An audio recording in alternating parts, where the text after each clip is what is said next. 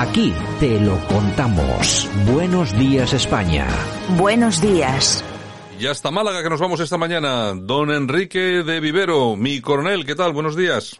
Hola, buenos días Santiago, por aquí bien. Bueno, un placer como siempre, ahí estamos en, Málaga, eh, qué, bien os cuidáis, pero bueno, en fin, el otro día que queríamos haberte tenido el, con el tema de las elecciones andaluzas, pero nada, nos fue imposible porque teníamos problemas de comunicación, pero bueno, parece que tenemos el tema resuelto y hoy vamos a entrar con temas que atañen a lo que normalmente solemos hacer, que es hablar de asuntos militares. En esta ocasión no nos vamos a ir a ningún sitio, nos vamos a quedar en España porque parece ser que hay cierta alarma en el ejército Ejército de Tierra ante la falta de mandos que quieran dirigir unidades punteras. Una veintena de puestos han quedado desiertos en el proceso de selección al no incluirse viviendas oficiales en los destinos. Esto es como si alguien dijera que no quiere fichar por el Real Madrid o por el Barça, ¿no? Pues sí, sí, la verdad es que es un tema que está, nunca había resultado problemático el que las unidades tipo batallón eh, se cubrieran eh, con, con, tenientes coroneles con muy buena eh, posición dentro de la carrera militar, bien, clasificados, con una proyección de, ascenso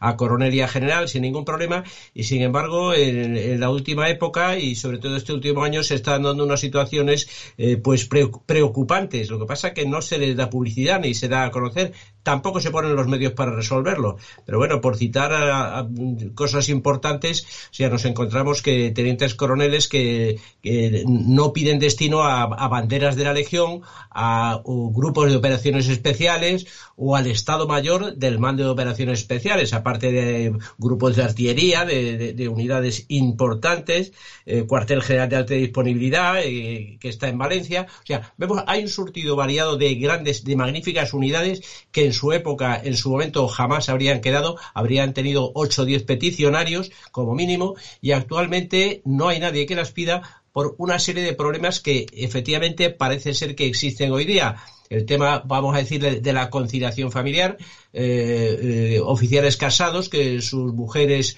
eh, trabajan en un sitio, mm, no quieren renunciar a vivir, a que sus hijos se trasladen de, domicilio, cambien los colegios, los destinos de estos mandos son por dos años, es un grave problema, se permanece dos años, se pierde el destino en el que has estado y después, cuando terminas tu mando de dos años, no puedes volver a la unidad en la que estás estabas o al destino en el que estabas. Esto es preocupante para esos oficiales que dicen, bueno, yo voy a ir dos años y, después, ¿qué pasa conmigo? Eh, además, a los sitios que se desplazan, en muchos casos no hay viviendas militares para, eh, no tienen un pabellón de cargo, con lo cual tienen que alquilar una segunda vivienda. En una palabra, es un problema que está agudizándose. Hace años no, se, no existía este problema pero ahora sí, efectivamente, está apareciendo de una forma grave, porque son unidades punteras, unidades que están de las que salen al, digamos, al extranjero y que además se acaban cubriendo con personal destinado forzoso, porque estas unidades que, cito son unidades que sus mandos eh, se les escoge por libre designación.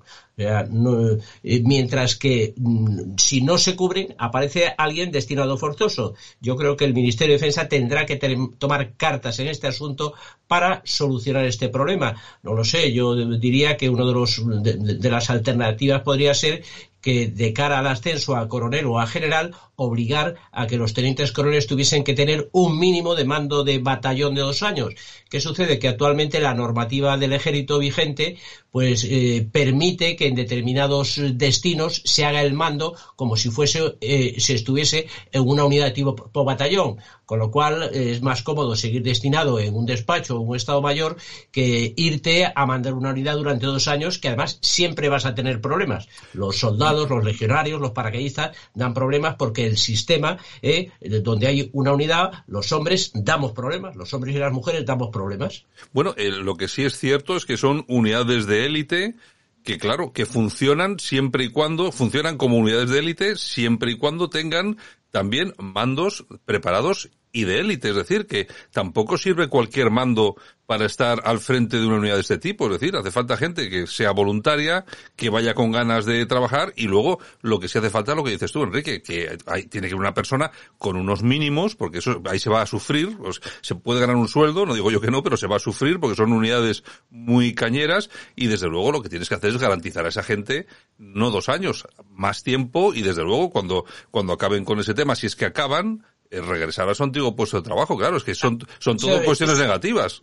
Exactamente. Y además hay una, otro, una cosa añadida todos los oficiales, los tenientes coroneles que van a mandar este tipo de unidades que estamos mencionando son eh, oficiales que tienen un nivel elevado de idioma. Dentro de la eh, normativa OTAN, que es la que se aplica al ejército español, hay cinco niveles de idiomas y en estos destinos hay que tener como, mínimo el nivel 3 de, en las cuatro áreas de expresión y comprensión oral y expresión y comprensión escrita. Con lo cual estamos hablando de tenientes coroneles que hablan eh, el inglés con fluidez, porque se les ha exigido que para ese destino como no tenemos entonces, ¿qué sucede? Para cubrir esas vacantes se está bajando la exigencia del nivel de idioma y esos destinos. O sea, otro contrasentido. Claro, pues son unidades que participan en maniobras internacionales, etcétera, etcétera, etcétera. Y de misiones internacionales, con lo cual es obligatorio el dominar el inglés. Está, está absolutamente claro. Bueno, pues nos parece una locura, pero por si acaso nadie, ustedes no se habían enterado, problemas dentro de las Fuerzas Armadas para cubrir los puestos de mando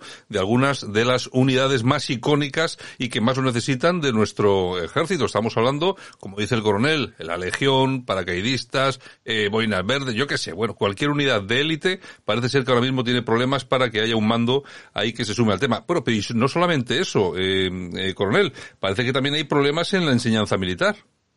En la enseñanza militar tenemos un problema que se crea allá cuando se, eh, digamos, se implanta el plan Bolonia de enseñanza a nivel general en España y en toda Europa. Eh, en el 99 eh, los ministros de Educación aprueban el plan Bolonia para coordinar que todas las enseñanzas universitarias sean comunes o tengan un mínimo común en todos los países europeos en el 2007 se implanta y en el 2011 ya es cuando plenamente ya queda implantado para todas las carreras universitarias lo que se llama el grado, eh, que, el antiguo licenciado se convierte en el grado que queda en una carrera, digamos, de, cuatro años.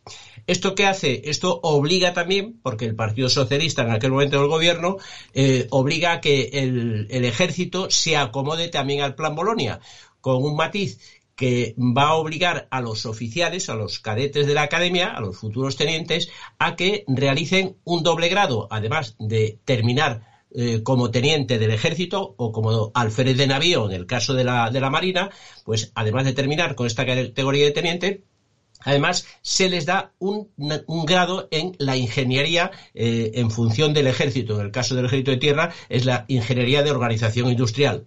¿Qué sucede? Pues estos grados, el, compaginar este doble grado en la carrera, con la carrera militar resulta altamente complicado. Yo creo que se, en su momento, cuando el gobierno de Zapatero crea estos centros universitarios de defensa, pues aparecen una serie de problemas, aparecen una serie de problemas porque mm, no, no son universidades como hay en otros países, pero sí son, dependen de las universidades, les dan clase profesores, en el caso de Zaragoza, dependen de los profesores de la Universidad de Zaragoza.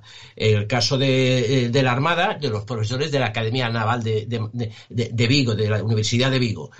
Y, el caso de San Javier, del Ejército del Aire, de la Universidad de Cartagena. Con lo cual, vemos que no están metidos en la universidad, pero sí le dan clases. Se produce un problema. no es lo mismo un cadete con el ritmo de vida que lleva en la academia de horario, de exigencia, de instrucción, de disciplina, de maniobras, eh, de exigencia de, una disposición permanente, de incluso de, ejercicios nocturnos, y que al mismo tiempo tiene que llevar a estudiar una carrera con el grave inconveniente de que las convocatorias que tiene para poder aprobar las asignaturas son cuatro. Si no aprueba en una convocatoria, las cuatro, en una asignatura en cuatro convocatorias, no pasa de curso y acaba siendo, digamos, causando baja en la academia. Eh, mm, si esto sucede, perdemos un futuro oficial del ejército y además un grave problema, que esa titulación o esas asignaturas que el cadete haya aprobado en, la Academia de Zaragoza, en este caso, no se las reconocen o tienen graves problemas para que mm. las universidades se las reconozcan, los créditos que han aprobado. Hay un verdadero problema en esto. Bueno, pues eh, tenemos eh, problemas con la que nos está cayendo. Fíjate que ahora mismo hablamos de la guerra que entre Rusia y Ucrania, con todos nuestros problemas, la necesidad importantísima que tenemos de mantener nuestro ejército perfectamente engrasado en todos los aspectos. Tenemos muchos problemas con Marruecos, aunque parezca que no, eh, con Argelia. Bueno, es, tenemos muchísimos problemas y no creo que podamos permitirnos el lujo de tener todos estos eh, estos asuntos, pues eso, manga por hombro que se decía en el en el ejército. Por un lado, la falta de mandos para unidades militares punteras, como operaciones especiales, paracaidistas, legión. Sí, dime, dime. Comentarte que el caso este de España es un caso extraño porque otros ejércitos que también hacen sus oficiales una doble titulación, eh, en su momento se escogió, fue un, tema de discusión en el ejército porque eh, en su momento se quería crear lo que era la Universidad de Defensa, o sea que todos los cadetes hubiesen estado bajo el amparo de una Universidad de Defensa, eh, que habría sido mm, lo más lógico.